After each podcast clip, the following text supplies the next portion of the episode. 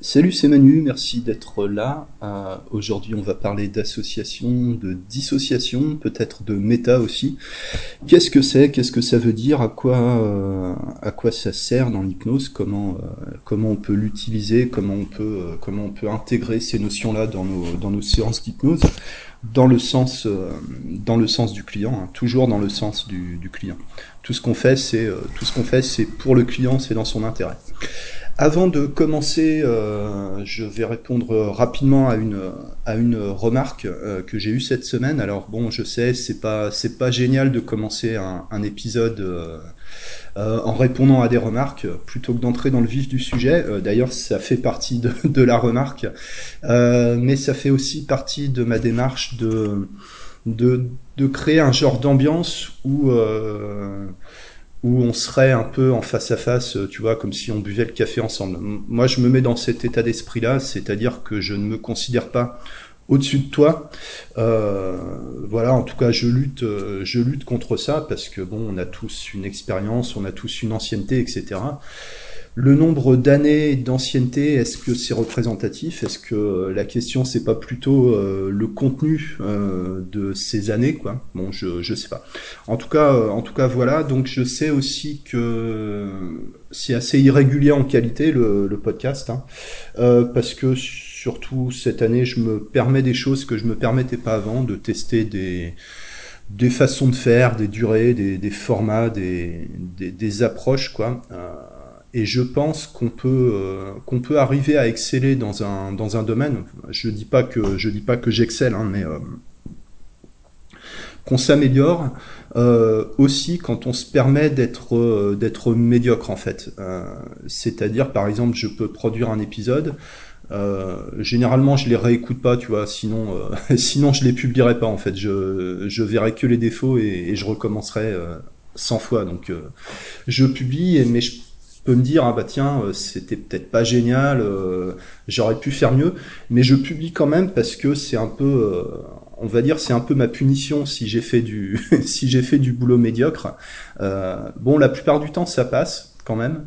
Euh, donc euh, voilà, je suis peut-être trop exigeant, euh, trop exigeant aussi. Hein. Euh, et il y a des fois où ça passe pas, et quand ça passe pas, bah, ça, ça permet d'apprendre en fait. Euh, voilà, c'est-à-dire que de s'autoriser à faire des choses moins bien, euh, t'expose à la critique, t'expose à des retours négatifs, ce qui te permet de savoir ce qui fonctionne en fait.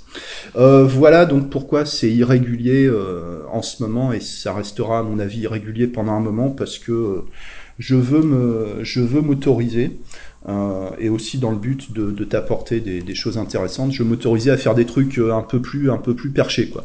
Parce qu'après tout, on parle d'hypnose, donc on n'est pas non plus euh, uniquement dans le rationnel, dans le dans le sérieux, tu vois. Moi, j'évolue aussi à ce niveau-là. C'est-à-dire que euh, l'hypnose, ça nous fait grandir hein, d'une certaine manière. Tu vois, j'avais pris la métaphore de de du, du parent et de l'enfant. Quand tu euh, quand tu as un enfant, ça te fait euh, ça te fait grandir en fait. D'être parent, ça te fait grandir. Euh, voilà. Donc je je pense que euh, que de pratiquer l'hypnose nous fait grandir aussi. Euh, voilà.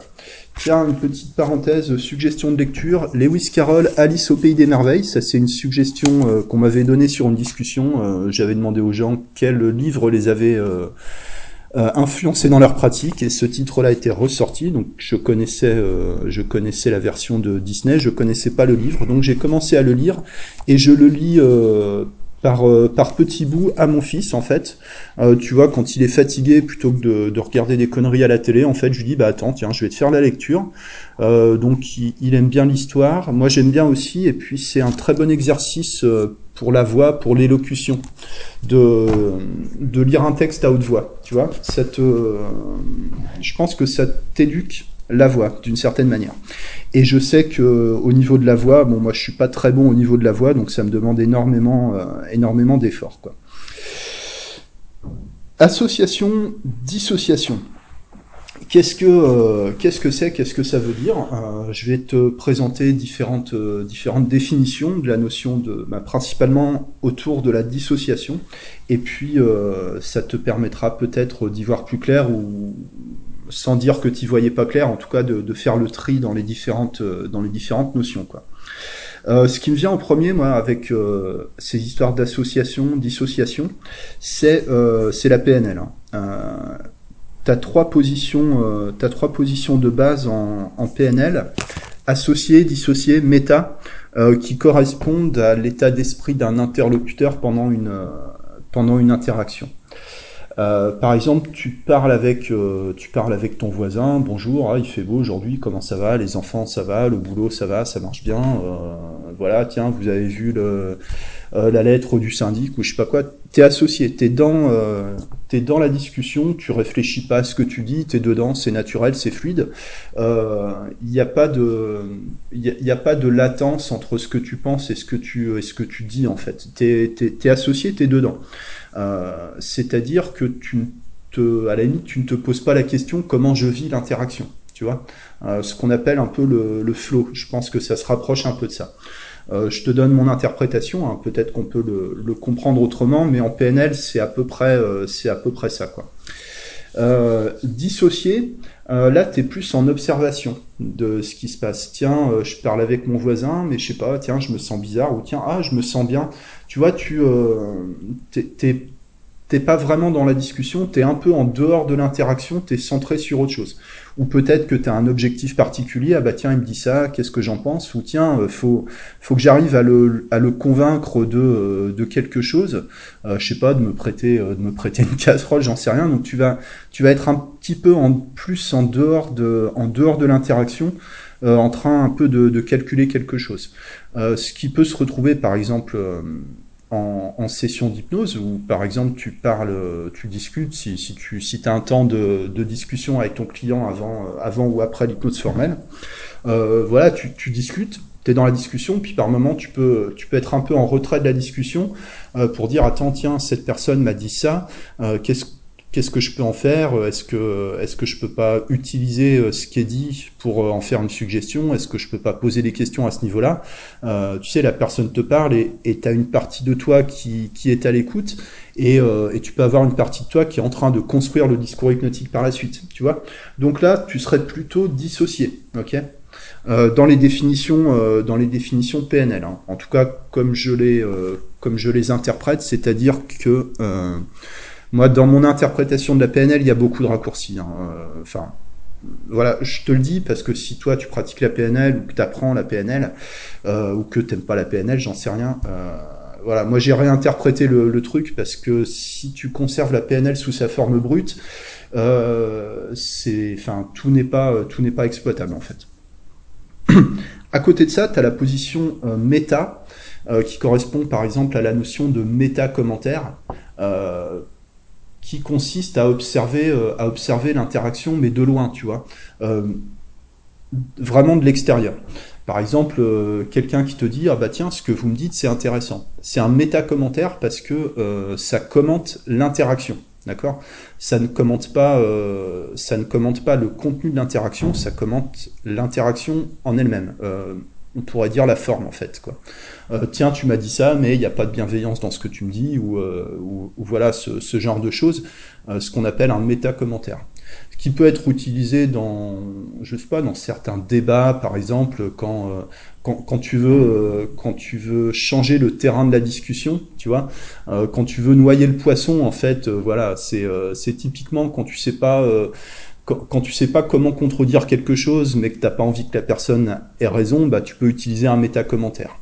De la même manière, euh, le, le méta-commentaire peut euh, servir aussi pour, euh, pour, pour, donner une sorte de validation, pour valoriser, pour encourager la personne. Euh, par exemple, ce que vous me dites, ah ouais, c'est intéressant. Ah oui, vous me dites ça, ça me, ça me, ça me parle. Euh, tu, tu vois, en fait, il y a, y a un peu une notion de de jugement dans le sens perception subjective de l'interaction avec euh, avec la position euh, la position méta. Et en PNL, tu as tout un art du changement de position. Euh, dans telle euh, dans telle situation, tu dois prendre la position associée. Dans tel type de situation, tu dois prendre la position dissociée. Dans tel type de situation, tu dois prendre la position méta, tout en euh, tout en évaluant la position de ton interlocuteur en temps réel.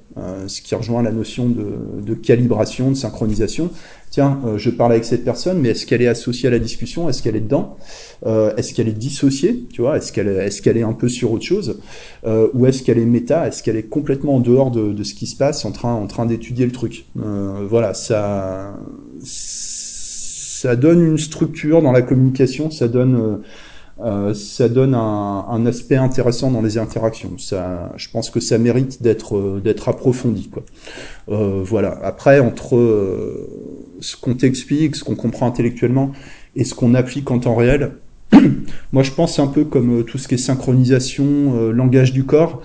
c'est plus intéressant quand c'est quand c'est quand c'est pas calculé en fait. Euh, C'est-à-dire qu'on peut contrefaire une position ou une attitude, euh, mais je, pense que l'authenticité est toujours euh, est toujours plus payante en fait. Euh, voilà, sans compter que ça te ça te libère beaucoup de de ressources mentales si tu portes pas attention à ces choses-là en fait. C'est discutable. Euh, association, dissociation, c'est une notion qu'on retrouve en hypnose humaniste aussi. Euh, je sais pas si tu euh, si tu connais, il y a un livre qui s'appelle Hypnose humaniste d'ailleurs qui en parle. Donc c'est une méthode d'hypnose, un système d'hypnose qui a été euh, qui a été créé, qui a été développé, qui est encore enseigné aujourd'hui par l'école de Monsieur Olivier Lockert, qui a fait couler pas mal d'encre en son temps. Hein, donc c'est assez récent en fait hein, comme comme méthode. et dans les débuts de l'explication, euh, on pourrait dire un peu l'argumentaire de vente de l'hypnose humaniste, tu as, une espèce de positionnement en opposition avec l'hypnose ericksonienne, euh, sans vraiment savoir de quoi il parle avec l'hypnose ericksonienne. Euh, en tout cas, l'idée est intéressante, euh, même si elle génère peut-être euh, de la confusion, c'est que l'hypnose ericksonienne serait dissociante et l'hypnose humaniste serait associante. C'est-à-dire que dans l'hypnose humaniste, on se rapprocherait plus des idées un peu de pleine conscience, euh, tandis qu'en hypnose ericksonienne, euh, la personne ne participe pas à ce qui se passe, et notamment à travers les différents phénomènes hypnotiques, euh, les techniques de dissociation de l'hypnose ericksonienne, dont on va parler, dont on va parler après. Euh, sachant qu'en hypnose humaniste, tu retrouves des protocoles de PNL, notamment le recadrage en SIPA, tu retrouves l'utilisation de phénomènes hypnotiques, comme la lévitation de la main ou la, ou la catalepsie du bras. Donc, euh, tu, tu, vois, c'est euh, c'est un peu, euh, moi je trouve ça un peu boiteux comme, euh, comme argumentaire. Euh, mais peut-être de la même manière qu'à une époque, l'hypnose ericksonienne était positionnée en opposition euh, par rapport à l'hypnose classique, euh, voilà, en disant l'hypnose classique c'est pas bien, c'est directif, on donne des ordres, etc. Euh, tandis qu'en hypnose ericksonienne, on est doux, on est bienveillant, on est permissif. voilà, voilà, ça permettait de positionner un peu le truc en rapport avec le truc, le truc d'avant, quoi. voilà, enfin en tout cas moi je le comprends, je le comprends comme ça. donc voilà, je fais une parenthèse sur l'hypnose, l'hypnose humaniste. je trouve que les idées d'associer, de dissocier, dans ce cas-là, ça correspond pas à grand-chose, même si euh, ça se retrouve quand même dans la démarche. Moi, j'ai fait des, euh, des, des, séances, j'ai vécu des séances d'hypnose humaniste parce que je ne pratique pas euh, cette méthode, parce que bah, je suis pas allé en formation d'hypnose humaniste. Hein, ce, Peut-être que je le ferai, hein, peut-être pas. En tout cas, euh, les différentes expériences d'hypnose humaniste que j'ai vécues avec deux, euh, deux personnes différentes, euh, c'était très intéressant. Hein. C'était vraiment très très intéressant. Euh, ouais, ouais, ouais, trans très visuel, très, euh, très, très bizarre, quoi. Euh, ouais, ouais, j'ai j'ai adoré, quoi. Et à un moment, où, euh, où, mon camarade me faisait une séance, euh, une séance en hypnose humaniste. Euh, C'était une époque où j'avais des, des, des genres d'ancrage, un espèce de, de, réflexe en hypnose, où je me faisais hypnotiser régulièrement. Euh, enfin, vraiment, j'étais j'étais à fond, quoi. Euh, où j'avais un espèce d'automatisme. Chaque fois que j'étais en transe, j'avais une lévitation de la main droite. Voilà, vraiment, ça se faisait de manière complètement réflexe sans qu'on me le suggère.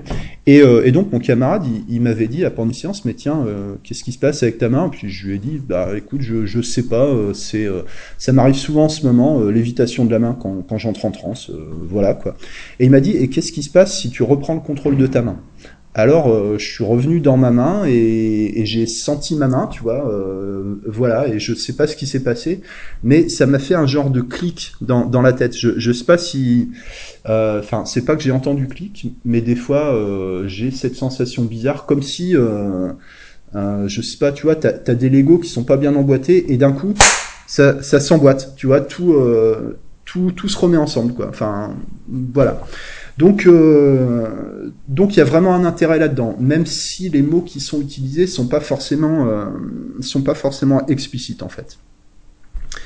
Et donc, euh, je te parlais de, des techniques euh, dissociatives. Alors, de l'hypnose ericksonienne, euh, c'est pas forcément réservé à l'hypnose ericksonienne, euh, et c'est encore une fois un terme qui englobe, qui englobe pas mal de choses. hein. Par exemple, euh, dans le langage, tu sais, euh, ou tu sais pas, enfin je sais pas, je pense que je pense que tu sais, on peut dire, euh, par exemple, si tu veux suggérer une lévitation de la main, euh, tu vas pas dire votre main devient légère. Ça, ce serait plutôt le langage de l'hypnose humaniste en fait. Votre main, votre bras, vos doigts, d'accord? Euh, Vraiment, c'est à vous, c'est vous, c'est t'es dedans. Voilà pourquoi pourquoi association quoi. Tandis que dans l'hypnose, bon, dite ericksonienne, mais ce que je te dis, ça date de plusieurs années, donc c'est plus forcément comme ça, comme ça que c'est défini aujourd'hui. Euh, on va dire plutôt la main ou cette main.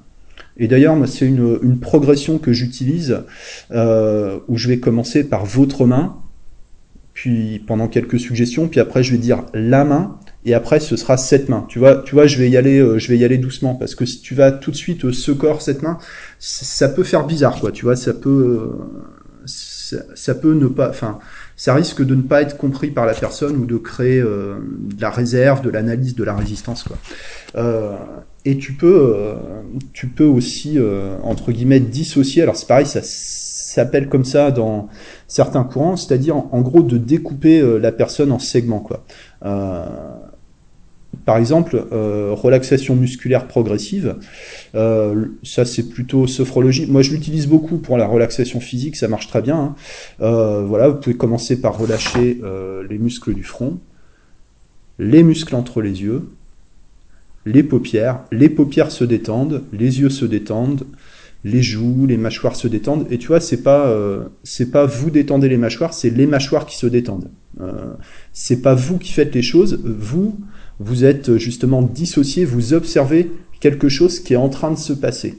Mais qui est en train de se passer parce que je le dis, donc parce que vous l'acceptez, donc c'est vous. Tu, vois, c'est une, une position qui est, euh, qui est ambiguë, euh, qui est euh, saturante, confusionnante, euh, donc euh, hypnotique.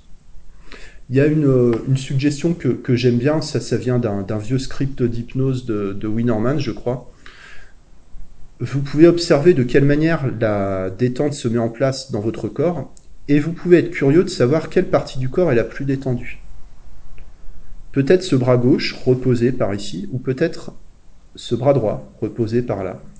L'une ou l'autre de ces deux jambes, ou peut-être même la tête. Tu, vois, où tu, euh, où tu balades l'attention de la personne comme ça, euh, comme si chaque partie du corps était une entité à part entière qui, euh, qui fonctionne de manière autonome. Voilà, euh, voilà l'idée.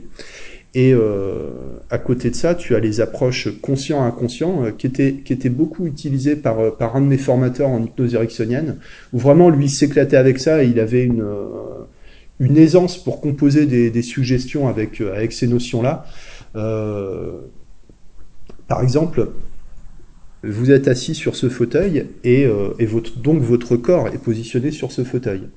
Et une partie de vous perçoit l'environnement extérieur, l'environnement de la réalité. On pourrait dire qu'il s'agit de votre esprit conscient. Là, je, enfin, j'improvise un truc hein, pour démontrer. Et peut-être qu'à un niveau plus profond, peut-être que votre intelligence d'arrière-plan, votre cerveau profond est en train de faire autre chose. Et c'est pas forcément important que votre esprit conscient soit présent ou participe vraiment à ce qui se passe, parce que votre inconscient écoute ce qui se passe. Votre inconscient est déjà en train de faire quelque chose. D'ailleurs, est-ce que c'est pas votre inconscient qui vous a fait venir ici en le faisant accepter par votre esprit conscient C'est-à-dire que consciemment, on peut comprendre quelque chose, mais inconsciemment, ça peut être complètement différent. Et peut-être que l'idée, ce serait de rassembler différentes parties de vous, un peu votre conscient, votre inconscient, de les mettre en, dialogue, en communication, en, interaction, peut-être en, négociation de quelque chose. Alors je ne sais pas ce que vous en pensez, je ne sais pas ce que votre inconscient en pense. Alors ça, tu peux, euh, vraiment t'amuser avec ce genre de choses. Euh, bon, après, ça dépend, ça dépend des gens, quoi. Hein. Euh, Là, typiquement, c'est du, du non spécifique, c'est-à-dire tu, en fait, tu racontes n'importe quoi euh, pour le, le principe d'approfondir, de perdre la personne, de, de créer une sorte de, euh, de passivité consciente. Je ne sais pas si le terme passivité est, est bien, euh, est bien adapté, euh, mais plutôt une, une perte de vigilance, une perte d'attention, une, une volonté de un peu de, de se retirer, euh, de se retirer de la situation, tu vois, de comme de reculer en soi-même d'entrer euh, d'entrer en transe quoi. Euh, ce qui peut aussi être une suggestion d'ailleurs hein, si tu fais une démonstration en public euh, de dire au sujet bon bah forcément c'est un peu biaisé parce que là on est en public et généralement le fait d'être face à une foule euh, automatiquement ça donne envie d'entrer en transe tu vois. Euh, ça peut être une, suggestion. Mais je m'écarte et quand on parle de dissociation, on peut parler aussi d'état dissocié. Euh, ça, c'est une, c'est une formulation qui revient souvent pour décrire les processus, euh, les processus de transhypnotique. Moi, je préfère parler de processus que de parler d'état, parce que euh, quand on parle d'état, euh, ça voudrait dire qu'il y a une conscience de ce qui se passe. Or, c'est toujours, euh, c'est pas toujours le cas. Euh, mais peu importe, on va dire processus, état de transhypnotique, état dissocié, euh, dans le sens de d'observer quelque chose qui se passe malgré soi, comme par exemple la lévitation de la main, catalepsie ou des, choses comme ça. C'est une, c'est une suggestion que j'utilise aussi, euh, bah, notamment quand j'ai des, des, fumeurs de cannabis, euh, des, des, choses comme ça, de dire que la transhypnotique, c'est un peu comme quand tu as fumé de l'herbe, c'est-à-dire que tu peux avoir une expérience sensorielle, tu peux même avoir des, euh, des, des, des genres d'hallucinations ou des illusions d'optique, des choses comme ça, tout en sachant que c'est pas la réalité, d'accord? Euh, et, et, en fait, c'est il y a, y a, des similitudes, il hein, y, a, y, a, vraiment des similitudes, quoi. Euh, ce qui permet de raccrocher en fait les gens à quelque chose qui, qui connaissent, quoi. Euh, mais il y a aussi des cas, euh, ce qui a été défini sous le terme de, de transsomnambulique, euh, enfin en tout cas dans la définition du docteur Erickson dans, dans ses travaux sur la nature de l'hypnose, euh, qu'à un moment, l'inconscient, enfin la personne, quoi, ne peut plus distinguer la réalité de l'hallucination, ne peut plus euh, faire la part des choses entre la transe et la réalité euh, et la réalité externe. Euh, certainement, ce qui a donné naissance un peu à le, une espèce de si qu'on qu retrouve en hypnose. L'inconscient ne fait pas la différence entre le réel et l'imaginaire peut-être que dans le contexte de la transsomnambulique, c'est vrai. Donc, euh, dans ce cas-là, la personne est complètement associée à, à l'expérience. On peut, elle peut même pas être plus associée que ça. Euh, mais en même temps, on parle d'état dissocié. Euh, voilà aussi pourquoi je voulais te parler de ça aujourd'hui, pour dire que ce sont des définitions euh, contextuelles. Et pour, terminer sur les, définitions, et ensuite je te proposerai une application, technique de ces, de ces principes. une, quelque chose qui revient souvent, bah, notamment dans les discussions sur l'hypnose, tu sais, la, question est-ce qu'on peut travailler en hypnose avec des personnes schizophrènes, bipolaires, euh, ou, des choses comme ça? Alors, moi, j'ai pas, j'ai pas d'avis là-dessus, donc comme j'ai pas d'avis, euh, comme bah, parce qu'en fait j'y connais rien, je suis pas psychiatre quoi. Enfin, j'y connais rien. Euh, oui, c'est c'est comme je comme je sais pas, ben j'applique euh, le principe de précaution quoi. Si euh, si t'as des gens euh, qui ont étudié, qui ont bossé le sujet, bah, des, psychiatres, psychologues cliniciens, etc., qui disent non parce que parce qu'il y a des risques, parce qu'il peut y avoir des interférences entre entre les traitements, l'hypnose, etc. Voilà, bah, principe de précaution. Voilà, si des gens qui ont bossé le sujet, ils te disent que non, bah non quoi. Voilà. Enfin, moi, je fonctionne comme ça. Euh, et d'ailleurs, j'ai déjà eu des, des, personnes bipolaires où j'ai fait quand même, même un travail en étant, même en étant light sur l'hypnose. Euh, ouais, je le ferai, enfin, je le ferai plus, quoi. Ouais, ouais clairement. Euh, bref, euh, pas que ça s'est vraiment mal passé, mais, euh, mais tu sens que c'est limite hein, au niveau de, au, au niveau émotionnel, euh, ça peut, ça peut libérer trop de choses et derrière la personne, elle peut avoir vraiment du mal, du, du, mal à récupérer, quoi. Donc, euh, donc voilà. En tout cas, quand on parle de troubles dissociatifs euh, et de et d'états dissociés en hypnose, euh, on parle pas de la même chose en fait. Euh, voilà, c'est-à-dire que l'argument euh, hyper raccourci qui est qui est invoqué dans ces cas-là ou qui est évoqué, je sais pas, c'est ce sont des gens qui ont des, des, troubles dissociatifs, ce sont des gens qui sont dissociés, donc on ne doit pas les mettre dans un état dissocié. Euh, mais contextuellement, ces deux termes n'ont pas la même signification. Donc là, je, paraphrase ce que m'avait expliqué une, psychologue clinicienne, donc voilà, quelqu'un euh, quelqu'un de sérieux, quoi. Euh, je, je, paraphrase, mais je pense que j'ai bien compris ce qu'elle m'a ce qu'elle m'a expliqué. Euh, m'a dit en fait, surtout, euh, m'a dit les expressions bipolaires et schizophrènes, aujourd'hui, ce sont des mots qui sont utilisés à l'emporte-pièce. Euh, il y a beaucoup de gens qui, qui s'auto-diagnostiquent bipolaires parce qu'ils ont des sautes d'humeur, mais c'est pas la même chose. Euh, et de la même manière, pour la schizophrénie, bon, c'est pas euh, par exemple, il y a, y a, des gens qui se demandent s'ils n'ont pas un dédoublement de la personnalité, justement parce qu'ils ont des sautes d'humeur euh, vertigineuses, etc. Et, elle m'avait expliqué, cette, cette personne, c'est pas la même chose parce qu'un schizophrène ne va pas critiquer euh, l'autre état ou l'autre identité. Tandis qu'une personne qui se pose la question, euh, par exemple, si j'ai des sautes d'humeur, bon bah moi à l'époque, euh, enfin je, je, voyais cette psychologue pour moi en fait parce que j'avais des crises de colère euh, impressionnantes. Enfin, ça, ça, ça date de, de, longtemps, quoi.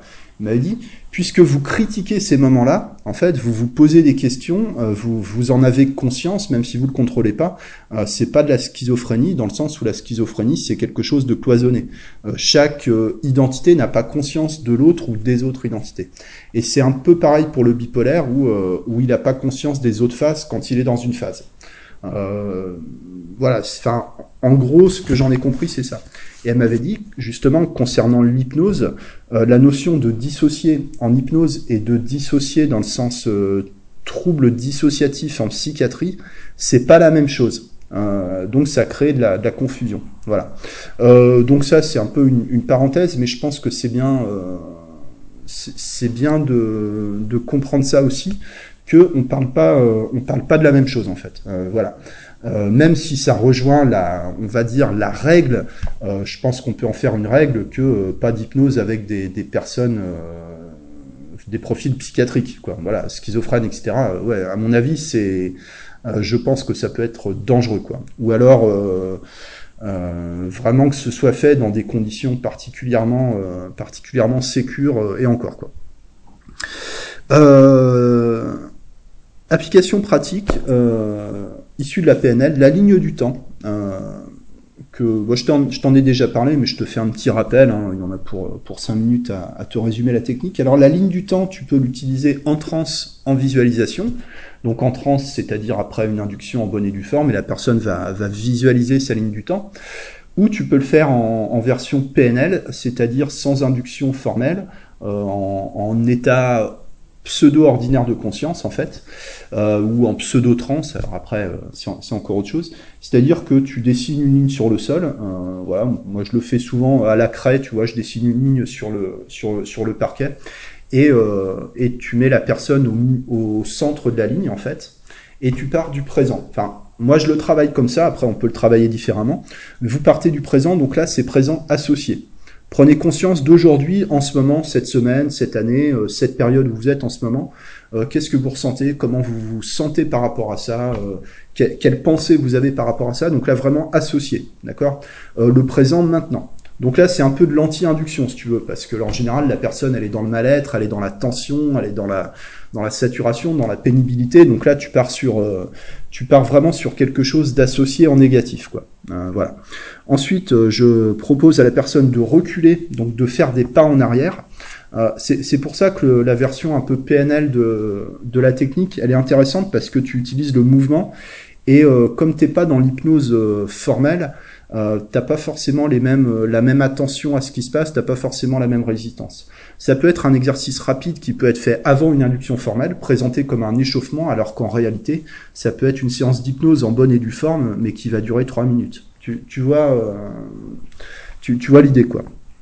Après, on peut faire durer, ça peut durer une heure la ligne du temps. Moi, je vois pas l'intérêt. Euh, euh, je vois pas l'intérêt de faire durer pour faire durer quoi. Euh, mais bon, voilà. C'est aussi une suggestion. L'inconscient travaille super vite, donc il n'y a pas besoin que ça dure longtemps. Tu, tu vois, euh, tu vois le principe quoi. Donc je propose à la personne de reculer dans un passé lointain, d'accord, et de se raccrocher à un moment agréable de son passé lointain. tu vois, pour qu'elle ait pas peur d'y aller en fait. Et donc qu'elle est dans un moment, alors peut-être de l'enfance, de l'adolescence, un moment heureux, un moment agréable, d'accord Et toujours associé, c'est-à-dire sur la ligne, d'accord? Et ensuite, je vais faire euh, avancer la personne, donc revenir la personne du passé lointain vers le présent, mais en plusieurs étapes, en plusieurs pas, vous allez avancer, vous allez passer différentes phases de votre vie, vous allez faire des petits pas, euh, voilà, euh, vers l'avant.